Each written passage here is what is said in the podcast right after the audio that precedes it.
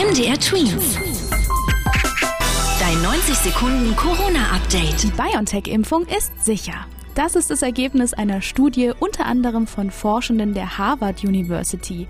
Die BioNTech-Impfung senkt demnach das Risiko einer Infektion mit der Delta-Variante bei Kindern und Jugendlichen um 90 Prozent.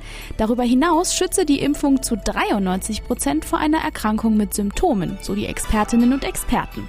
Für die Studie wurden Daten von fast 95.000 zweifach geimpften Kindern und Jugendlichen zwischen 12 und 18 Jahren ausgewertet. Nach unglaublichen 262 Tagen endet der längste Lockdown der Welt morgen Nacht im australischen Bundesstaat Victoria. Weil dort mittlerweile 70 Prozent der Bevölkerung vollständig gegen das Coronavirus geimpft sind, sollen nun Lockerungen eintreten. Laut Ministerpräsident Scott Morrison soll das Leben in Victoria aber schrittweise normalisiert werden. Geschäfte, Friseure und Restaurants dürfen demnach nur unter strikten Regeln wieder öffnen und auch Schüler sollen teilweise wieder ins Klassenzimmer zurück zurückkehren.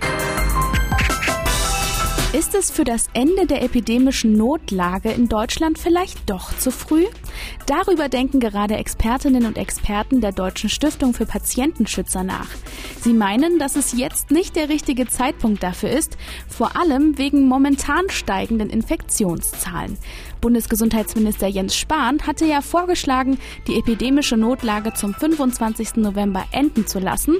Damit würde die Bundesregierung ihre Sonderrechte in der Pandemie verlieren. MDR Tweet. Dein 90 Sekunden Corona-Update.